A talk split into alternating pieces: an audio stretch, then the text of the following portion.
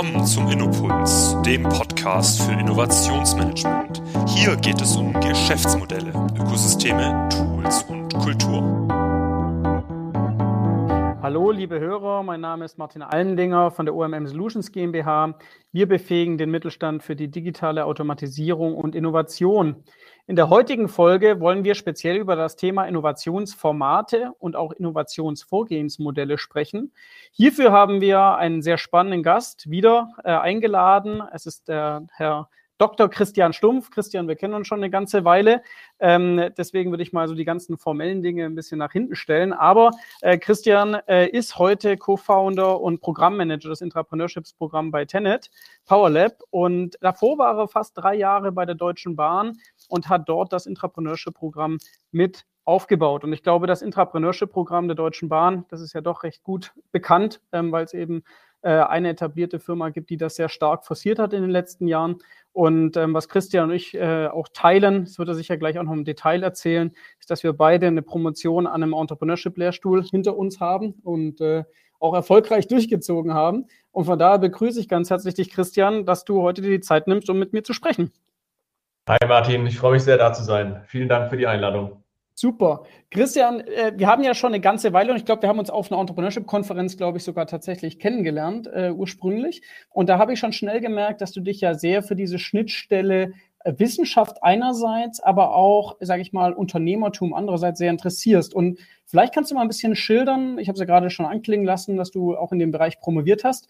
Ähm, was hat dich da bewogen, dann nochmal eine Promotion in dem Bereich zu machen, gerade äh, was ja dann doch eher eigentlich vom Tun geprägt ist, nämlich Entrepreneurship und vielleicht doch nicht eigentlich so theoretisch sein sollte? Ja, sehr gerne. Ähm, also zwei Dinge. Zum einen sehe ich extreme Parallelitäten im Bereich Forschung und im Bereich Entrepreneurship, Schrägstrich mhm. Unternehmertum. Also ähm, das hypothesenbasierte Lernen, Vorgehen, datenbasierte Entscheidungen treffen. Das mhm. haben wir sowohl in der Wissenschaft als auch idealerweise eben beim Thema Unternehmertum. In der Wissenschaft natürlich mit dem Ziel, Theorie zu entwickeln. In der Praxis mit dem Ziel, Nutzen für den Kunden, für die Kundin zu stiften. Ähm, dementsprechend sehe ich die zwei Sachen als sehr ähm, miteinander verbunden an. Tatsächlich hat es mir aber auch immer sehr viel Spaß gemacht, andere zu befähigen. Mhm. Ähm, ich wollte tatsächlich kein Lehrer werden, ähm, weil mir da der Pfad, zumindest in meiner Wahrnehmung, sehr stark vorgegeben ist. Und ich mag es, Dinge neu zu denken, neue Dinge zu entwickeln, Dinge zu starten. Und ähm, ja, die Tätigkeit als wissenschaftlicher Mitarbeiter, also eine Promotion an der Universität, hat mir eben auch die Möglichkeit gegeben, ähm, selbst Lehrpläne zu gestalten, selbst zu unterrichten, selbst zu befähigen, aber natürlich auch ganz viel zu lernen. Mhm. Und würdest du sagen, dass, also war das schon vorher ähm, irgendwo so ein bisschen auch in deiner DNA oder ist dir das dann in der Zeit vor allem total bewusst geworden, dass dieses Befähigen von anderen eigentlich auch einen Wert hat oder auch dir ganz viel Spaß macht? Also wie, wie, wie hast du das gemerkt, dass dieses Enabling von Personen gerade in diesem Bereich Unternehmertum eigentlich dir so liegt oder so, ja, dir so zufliegt vielleicht auch?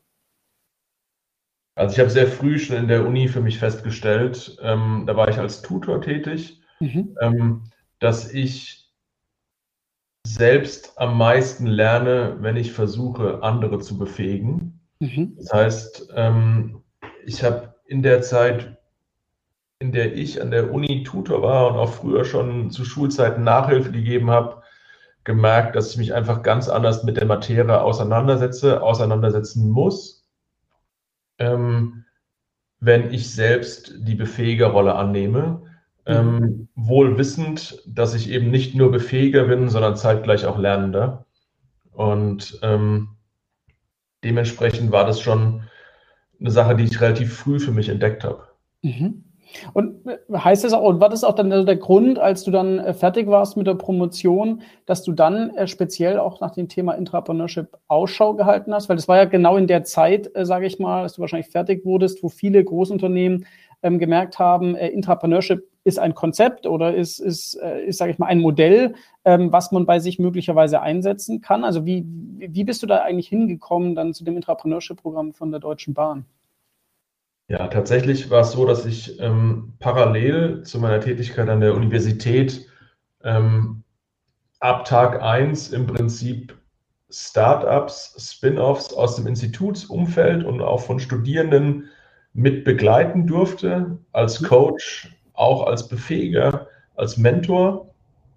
Und ähm, ich mich einfach schon sehr stark, sehr früh dafür begeistert habe, Dinge zu machen, die es so noch nicht gibt, neue Dinge zu gestalten. Und ähm, ich war eine Zeit lang auch selbst in einem jungen Unternehmen, in einem Startup tätig, parallel zu meiner Promotion, habe mich dann allerdings ähm, nach der Promotion gegen das Gesamtpaket in diesem konkreten Fall entschieden. Und mir war eigentlich klar, wenn ich in ein Angestelltenverhältnis gehe, dann möchte ich weiterhin mit dem Thema Unternehmertum zu tun haben. Und ähm, Intrapreneurship beziehungsweise der ganze Bereich Corporate Entrepreneurship, also Unternehmertum ähm, in bestehenden in, ähm, Unternehmen, war einfach was, wo ich sagte, da muss ich auf jeden Fall hin, wenn ich in ein Angestelltenverhältnis gehe. Mhm. Und dann tatsächlich ähm, hat sich die Chance bei der Deutschen Bahn aufgetan. Das war die einzige Bewerbung, die ich ähm, geschrieben habe. Ähm, das hat sofort geklappt. Und dementsprechend ähm, ja, war das ähm, für mich nichts, wo ich ähm, auch nur eine Nacht drüber schlafen musste. Mir war klar, das möchte ich gern machen.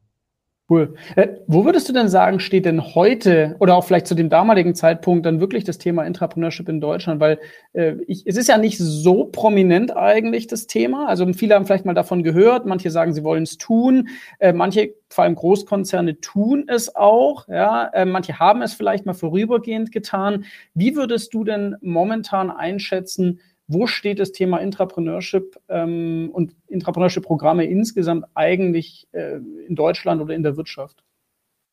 Ich glaube, dass zunehmend ein Bewusstsein dafür entsteht, dass Intrapreneurship bzw. ein Intrapreneurship-Programm nicht, ich sage jetzt mal in Anführungszeichen, nur ein Vehikel ist, um neue Geschäftsmodelle zu treiben, sondern mhm. dass auch immer mehr Unternehmen verstehen, dass es tatsächlich ein Befähigungsvehikel ist und am Ende vom Tag auch Transformationsvehikel darstellt. Ich glaube, als die ursprünglichen Programme gegründet wurden, in einer Zeit, sag ich mal 2015, 2016, ging es doch sehr stark darum, neue digitale Geschäftsmodelle zu bauen. Mhm.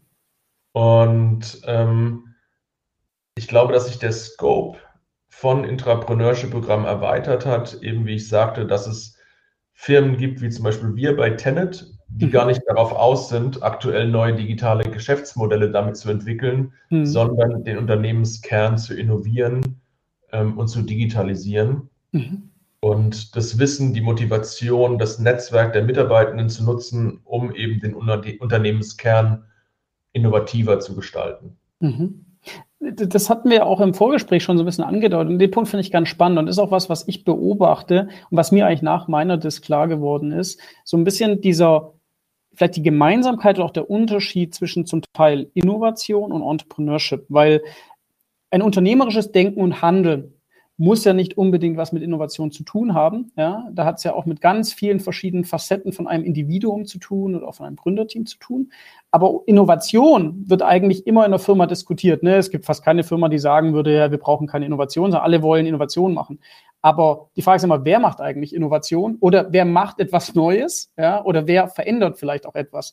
Und ich vergleiche immer so ein bisschen, oder ich sage dann immer auch zu unseren Kunden, Innovation ist für mich tendenziell im Organisation, äh, organisationalen Umfeld top-down und Entrepreneurship oder Intrapreneurship ist tendenziell bottom-up.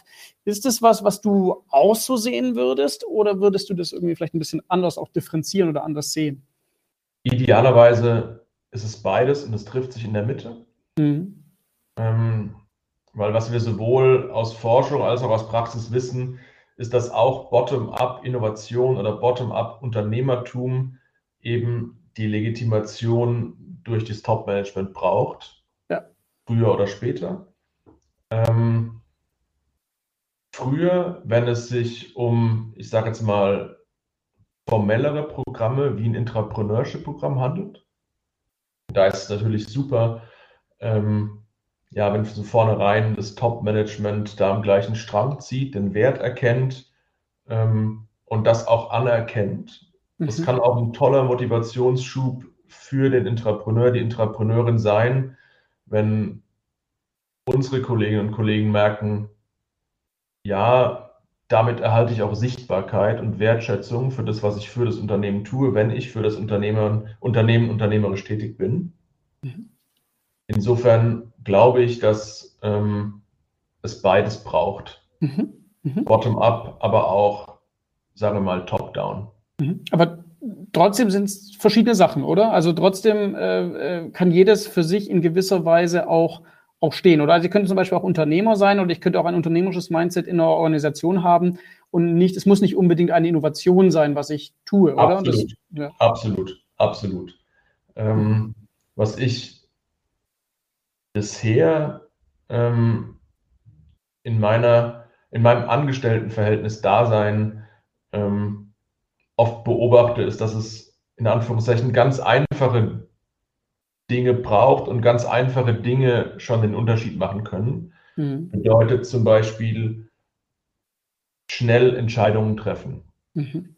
datenbasierte Entscheidungen treffen, Ownership zu übernehmen mhm. für gewisse Probleme, für ähm, gewisse Projekte. Und ähm, das ist für mich ein sehr wertvoller Aspekt von unternehmerischem Denken und Handeln, ähm, wo im Prinzip jeder sofort loslegen kann und idealerweise auch sollte. Mhm. Also das, das sind, glaube ich, schon mal super Beispiele. Ich meine, tatsächlich ist, oder frage ich auch gerne, was ist denn eigentlich unternehmerisches Denken und Handeln? Ne? Weil manche sagen dann vielleicht, ja, verkaufen tue ich ja auch, ich bin irgendwie im Sales, ja, oder andere sagen, äh, ich beschäftige mich neuen Dingen, habe ich deswegen automatisch irgendwie ein Entrepreneurial Mindset, ja. Ähm, äh, Gibt es noch andere Dinge, die dir vielleicht einfallen, äh, aus zum Beispiel schnelle Entscheidungen treffen oder vielleicht auch Entscheidungen in, in Unsicherheit treffen, ja, ähm, und auch mit den Konsequenzen zu leben? Oder auch Stichwort Skin in, in the Game hast du angesprochen, dass halt ein Entrepreneur ja in der Regel oder auch ein Intrapreneur übernimmt, ich sage immer so ein bisschen End-to-End-Verantwortung äh, ja auch für, für, für sein Thema. Äh, Gibt es da noch andere Dinge oder was, spezielle Dinge, ähm, die du beobachten kannst, was, was eigentlich diese Person dann auch mitbringen? Für mich hat es ähm, neben den Dingen, die du bereits eben erwähnt hast, sehr viel auch mit dem Thema Proaktivität zu tun. Mhm. Ähm, also ich sage immer, Unternehmertum im bestehenden Unternehmen ist das proaktive Lösen von relevanten Problemen und das idealerweise noch mit einem ähm, in wirtschaftlicher Betrachtungsweise. Mhm. Ähm, da spielen ganz viele, ganz viele Themen mit rein. Also erstmal Proaktivität. Das heißt, ähm, selbst Grenzen pushen, selbst Dinge anstoßen, aber eben, wie du sagst, end-to-end -end auch ähm, die Verantwortung übernehmen, diese Sachen nicht nur anzustoßen, sondern eben auch übers mhm. Ziel zu bringen. Mhm. Zeitgleich relevante Probleme lösen, ähm, ob jetzt im Bereich Intrapreneurship oder allgemein ähm, von Projekten, die ich in bestehenden Unternehmen sehe, ähm, die, kein, die keine Geschwindigkeit aufnehmen oder die vielleicht sogar scheitern, da liegt es selten daran, in meiner Erfahrung, dass es eine schlechte Lösung war oder eine schlechte potenzielle Lösung, sondern dass das Problem überhaupt nicht definiert war. Ja. Ähm, das Problem definiert war, aber tatsächlich nicht so relevant, dass es sich dem tatsächlich angenommen werden sollte. Mhm. Oder dass einfach nicht klar war, für wen war es denn relevant. Ja, ja.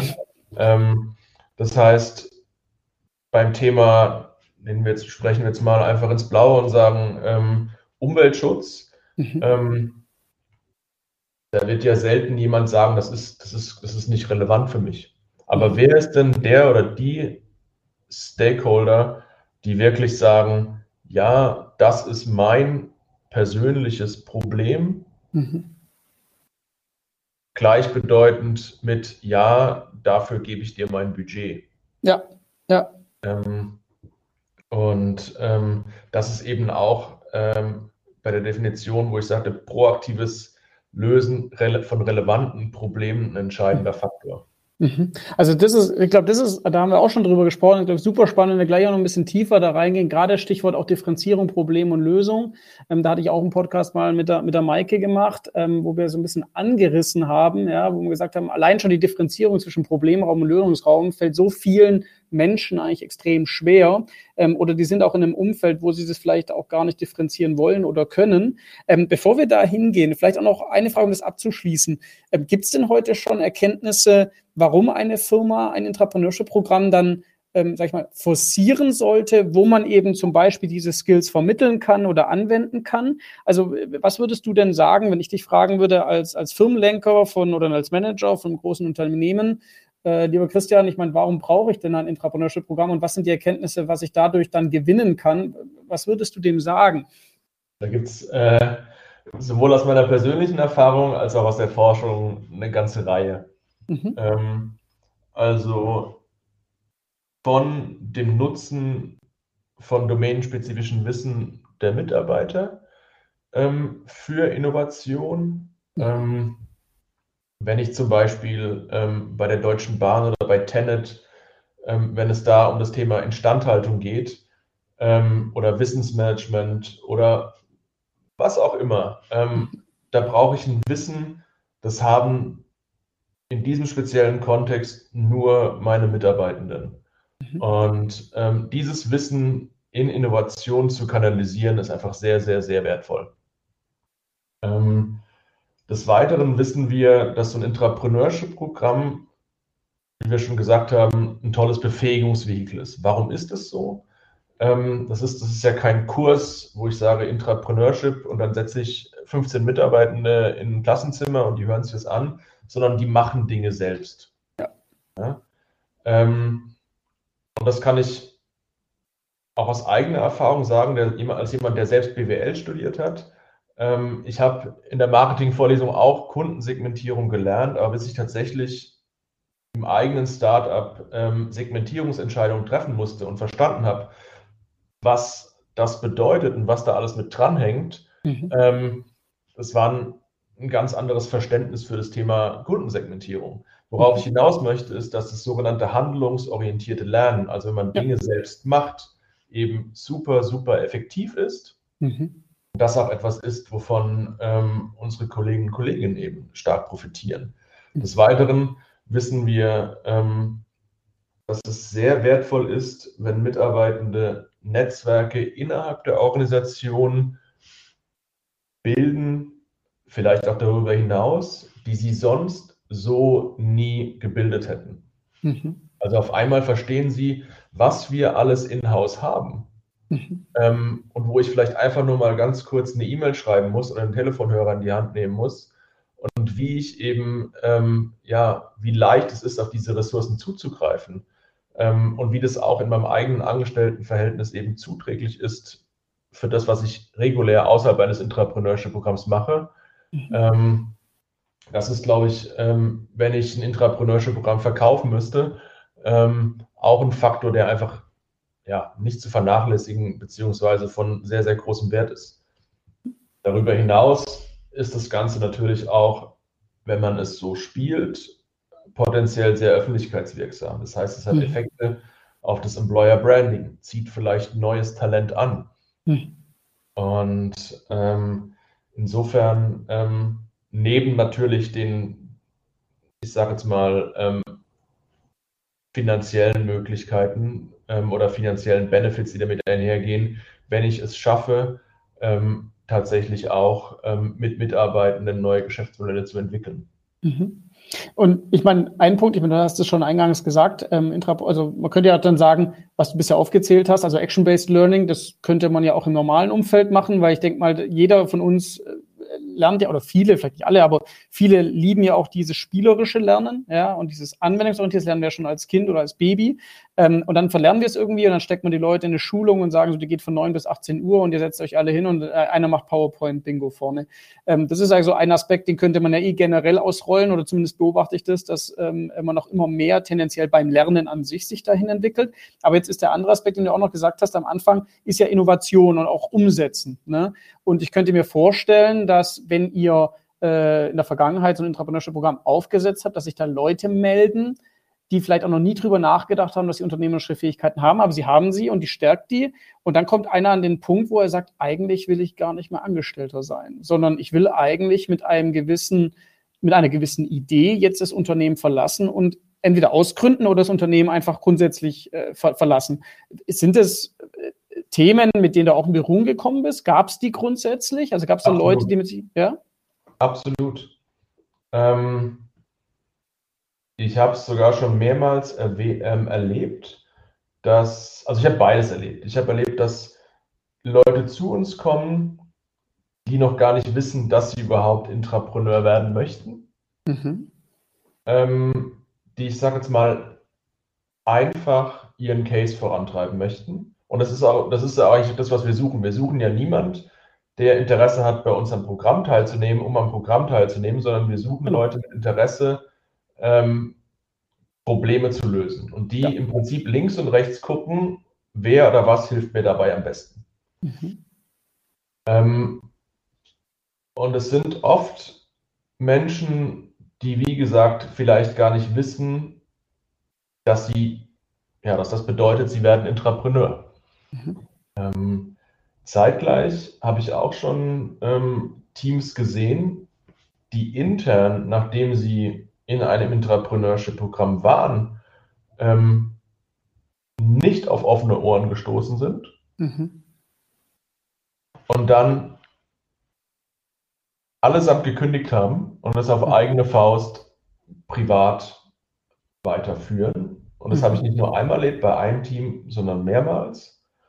Ähm, und das zeigt uns, dass Menschen, die bereit sind, das Unternehmen zu verlassen, das so oder so machen.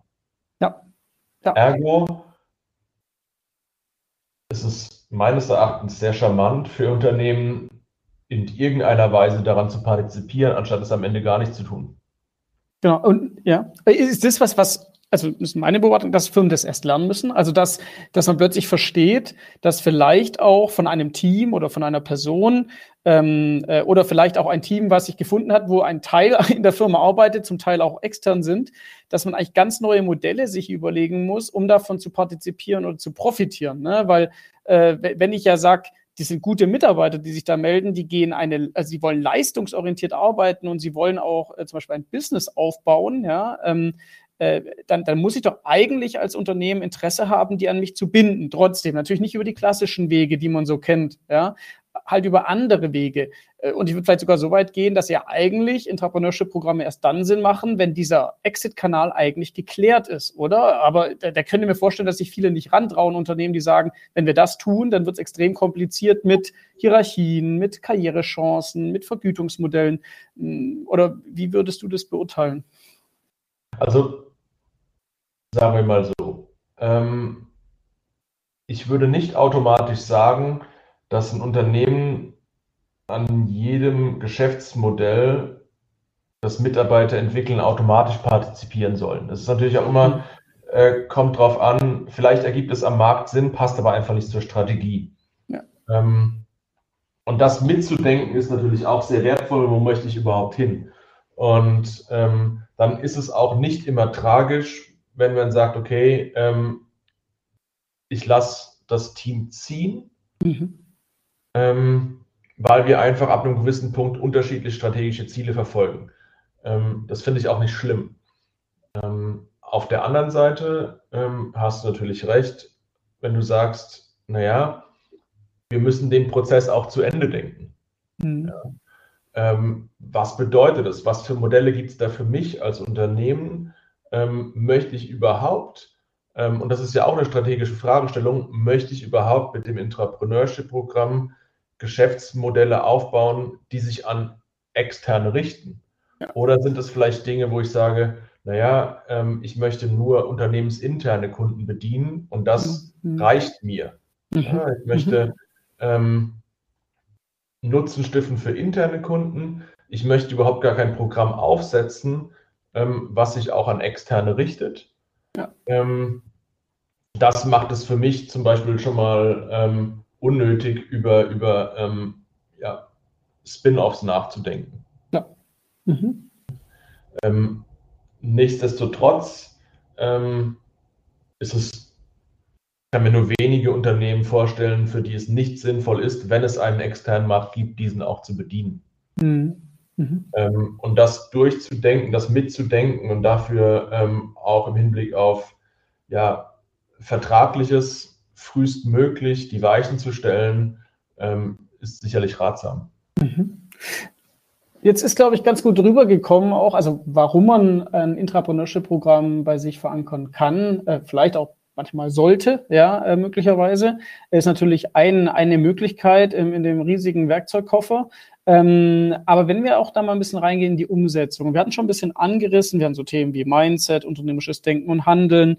Ähm, was ist denn so äh, sag ich mal, so typischer Content, ja, nennt man ja so neudeutsch, was in so einem Intrapreneurship-Programm dann auch alles getan wird. Ne? Du hast von Action-Based Learning ähm, gesprochen. Das heißt, ich lerne ja dort das in gewisser Weise das Tun, ja, und auch das äh, Dinge auszuprobieren, zu experimentieren, wieder etwas zu verwerfen und auch totales zu akzeptieren, dass eben einfach mal was nicht aufgeht, ähm, was ich vielleicht gedacht habe. Und das ist ja allein schon wahrscheinlich auch ein Riesen-Learning, dass ich mal reflektiere, dass etwas, was ich dachte, was funktionieren muss, plötzlich doch nicht funktioniert. Ähm, ist es was, was tatsächlich auch einfach innerhalb dieses Prozesses ganz normal ist, ähm, dass, dass ich äh, einfach lerne, dass Dinge nicht funktionieren? Absolut, absolut. Und in meiner Erfahrung ist es auch so, ähm, dass die Teams das feiern. Mhm. Ja, ähm, also es ist immer blöd, wenn jemand von extern kommt und sagt, irgendwie, ähm, dein Projekt ist doof und damit hören wir jetzt auf. Mhm. Ähm, wohingegen, wenn Teams selbst merken, dass sie, ähm, dass es aus einem gewissen, an einem gewissen Punkt nicht weitergeht, weil sie vielleicht kritische Hypothesen nicht validieren können mhm. ähm, und das Mindset haben, lieber jetzt als morgen zu wissen, wenn ich auf dem falschen Weg bin und was ich stattdessen mit meiner wertvollen Zeit anfangen kann, dass ich vielleicht stattdessen lieber ähm, mich um ein anderes Projekt kümmere. Ähm, das heißt, der, der Benefit, der aus so einer Erkenntnis für die Teams entsteht, das ist meines Erachtens eine, eine tolle Erfahrung und auch sehr wertvoll für ein Unternehmen. Mhm. Ähm, und wie gesagt, meine Erfahrung ist da, dass in den seltensten Fällen die Teams trotzdem weitermachen wollen und äh, gerne eben ein totes Pferd reiten. Also das habe ich in, ähm, weiß nicht, den letzten Jahren einmal erlebt, dass da, ähm, dass es da nicht zu einer Einsicht kam. Aber mhm. wir hatten tatsächlich auch ein Team vor kurzem, das von sich aus vorstellen wollte, mit vollem Stolz, dass Sie herausgefunden haben, dass es besser ist, nicht weiterzumachen. Mhm. Mhm. Und ähm, das ist natürlich fantastisch. Ähm, ich glaube, es gibt auch wenige Organisationen, die, sagen, die, sagt, äh, die sagen, wir haben bereits zu wenig, äh, wir haben zu wenig Initiativen, wir brauchen mehr Programme. Mhm. Ähm, das heißt, diese Denke, ein Problem erstmal zu validieren und zu verstehen, ergibt es Sinn, hier mehr Ressourcen reinzustecken, mhm. ist für Unternehmen im Allgemeinen eine ganz wertvolle, ähm, um tatsächlich auch ähm, den Programmen und Initiativen ähm, ja, Overload besser zu managen. Mhm. Mhm. Also ich glaube, aber das ist doch, also ich finde es erstmal interessant, dass du sagst, dass doch sehr viele dann selber gemerkt haben, möglicherweise, ähm, dass man das hier nicht weiterreiten sollte. Ich finde hier aber die Rolle, dann sage ich mal, des Enablers ganz interessant, weil du musst ja einerseits Leute bestärken, diesen steinigen Weg zu gehen. Ne? Also ich denke auch manchmal gibt es ja auch so Ideen, wo man erstmal denkt, komplett absurd, das macht irgendwie vielleicht auch gar keinen Sinn. Das ist eine persönliche Meinung. Aber du musst ja als Enabler und als Coach manchmal auch dir überlegen, ähm, naja, am Ende musst du natürlich resilient auch erstmal den Weg gehen, damit du auch lernen kannst und nicht, wenn so das erste Windchen kommt, du sagst, okay, das macht gar keinen Sinn mehr, ich glaube da selber nicht dran. Also es ist ja ein schmaler Grad in gewisser. Weise, um, um zu merken, ähm, reite ich hier noch weiter oder höre ich auf? Ne? Und das ist, glaube ich, auch die Kunst am Ende des Tages, äh, ein Gefühl für sich zu entwickeln, ab wann switche ich und muss auch meine Opportunitätskosten in gewisser Weise auch mit reinkalkulieren. Ja? Das heißt, äh, irgendwo äh, ist es ja schon sehr interessant, wie dann eigentlich der Coach hier jemanden unterstützt, ähm, indem man ihn einerseits sagt, ja klar, ist super, wenn du in Anführungszeichen aufhörst und andererseits muss man den ja bestärken, eigentlich auch weiterzumachen bei dem Thema, wo vielleicht viele nicht dran glauben. Das ist eine schwierige Situation. Absolut, absolut. Ähm, das war tatsächlich auch eine Diskussion, die ich eben mit jedem besagten Team hatte. Mhm. Ich glaube, es ist nochmal ein Unterschied, ob ich sagen kann, okay, ich kann hier keine kritischen Hypothesen validieren und es ergibt einfach keinen Sinn, mhm. versus ich muss vielleicht was anderes tun, um ähm, Problemrelevanz zu demonstrieren. Mhm. Also wenn du sagst, da, da glaubt gerade noch keiner dran, ist natürlich, ähm, ist natürlich was anderes, als wenn äh, ein Problem nicht existiert.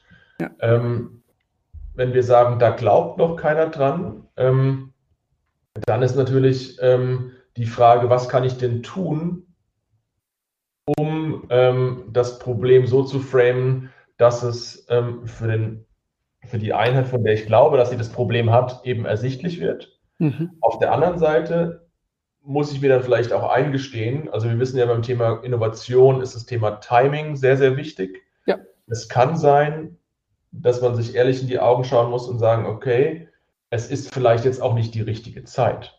Mhm. Mhm. Ja. Ähm, ich habe das vor ein paar Jahren erlebt, wo ein Team für mich ähm, ja sehr, sehr, sehr früh schon das Thema nachhaltige Verpackung gedacht hat und da im Prinzip ähm, den Circular Economy Gedanken hatte, ähm, nachhaltige Verpackungen einzuführen. Mhm. Und ähm, die relevanten Stakeholder damals haben einfach nicht die Weitsicht gehabt, das als Problem zu erkennen mhm. oder die Chancen, die damit verbunden sind, so eine Lösung zu entwickeln, zu erkennen. Und ähm, ja, dann ähm, muss man einfach sagen, okay, timing's not right. Mhm. Ja. Ähm, und ähm, das dann vielleicht zum späteren Zeitpunkt wieder aufnehmen. Zeitgleich, ähm, wenn ich ein Problem nicht validieren kann, also wenn ich nicht demonstrieren kann, dass es relevant ist, versuchen wir auch immer sehr stark den Fokus darauf zu richten, dass es nicht um einzelne Probleme geht, sondern um Problemräume. Ja. Das heißt, wir ermutigen Teams dann auch, eben nicht gleich das ganze Projekt zu beerdigen, sondern zu sagen, pass mal auf, wir verstehen, dass ihr diese, diese Problemhypothese nicht validieren könnt, dass das, was ihr glaubt, für die Stakeholder, für die Kunden wichtig ist, ähm, aktuell nicht so ist. Mhm. Aber ähm, ich sage jetzt mal salopp, schaut doch mal links und rechts. Mhm. Ähm, und da ist natürlich, hängt sehr stark von der jeweiligen Motivation der Teams ab, ähm, ob sie Spaß am Prozess haben, ob sie ähm, ja, Lust haben, da im Prinzip nochmal zurück über loszugehen, sage ich mal, ähm, oder ob es ihnen darum ging, ganz spitz dieses Problem zu lösen. Und ähm, wenn das eben keinen Sinn ergibt, ähm, dann sagen, alles klar, es war eine tolle Erfahrung, ähm, aber wir machen hier nicht weiter. Mhm.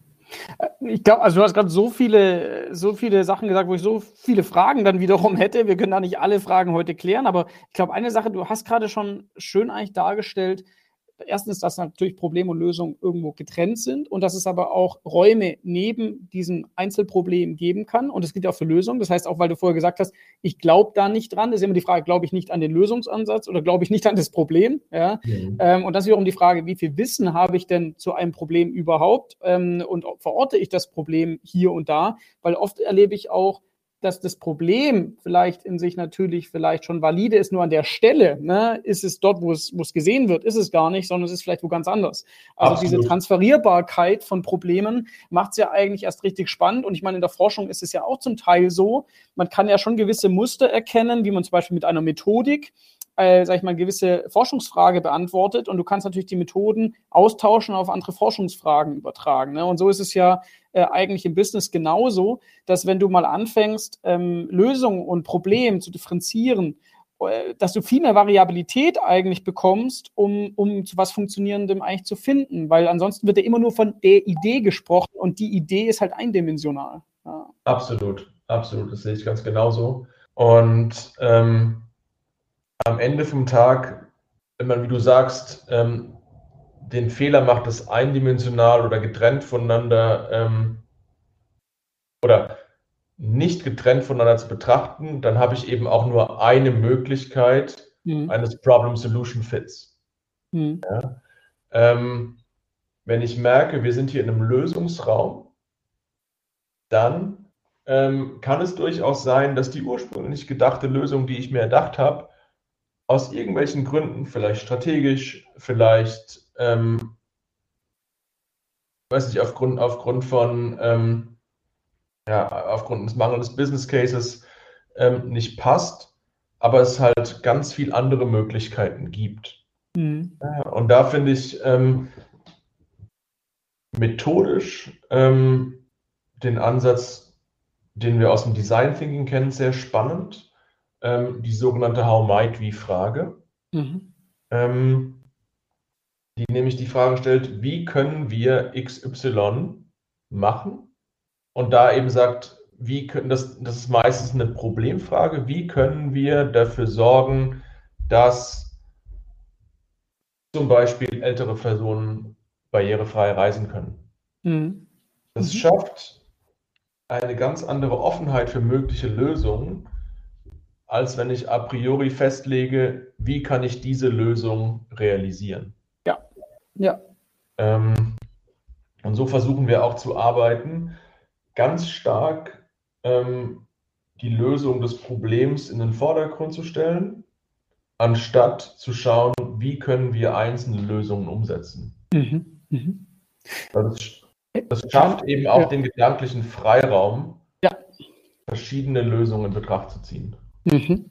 Mhm. Was, und was ja auch als Entrepreneur wichtig ist, ne? weil äh, du weißt ja nicht immer, was der beste Umsetzungs- äh, oder wie spricht immer, was ist die Execution, ja, so und und äh, wir sehen ja oft, dass dass ähm, manchmal tatsächlich auch gewisse Probleme gleich geblieben sind, nur die Umsetzungen wurden dann einfach äh, iteriert, ja, das ist ja die eine Möglichkeit oder halt ein ganz anderes Problem zu suchen.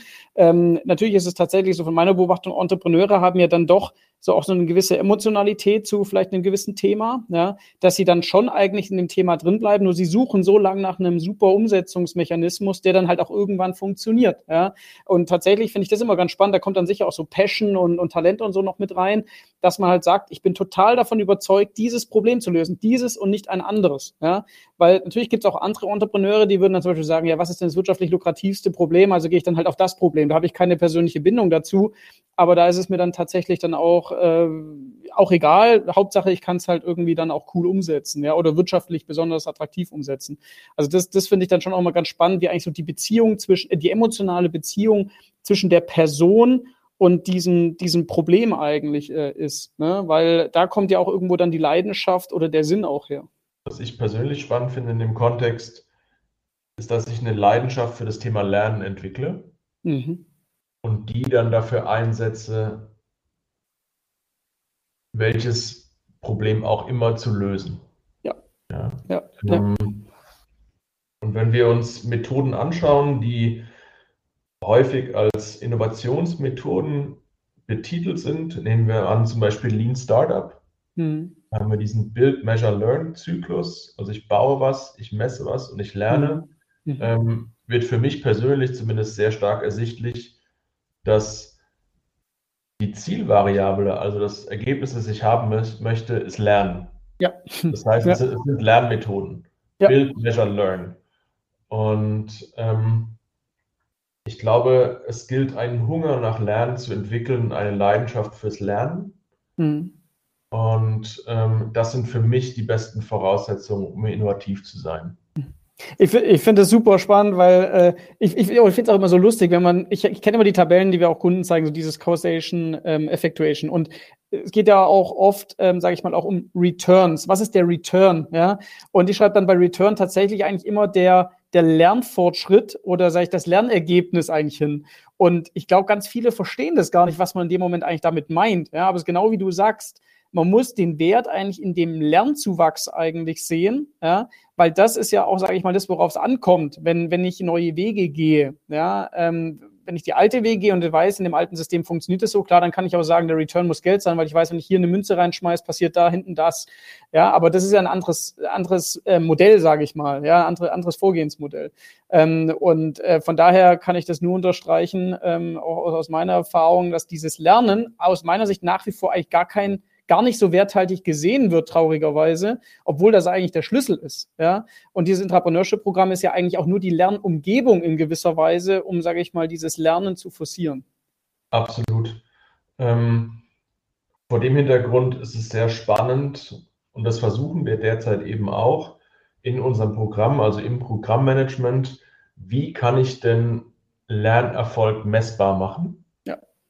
ja weil auf der anderen Seite ähm, soll es auch, ich sage jetzt mal äh, salopp, keine Entschuldigung sein, wenn man keinen wirklich Innovationsoutput generiert und sagen, ja gut, aber wir haben ja was gelernt.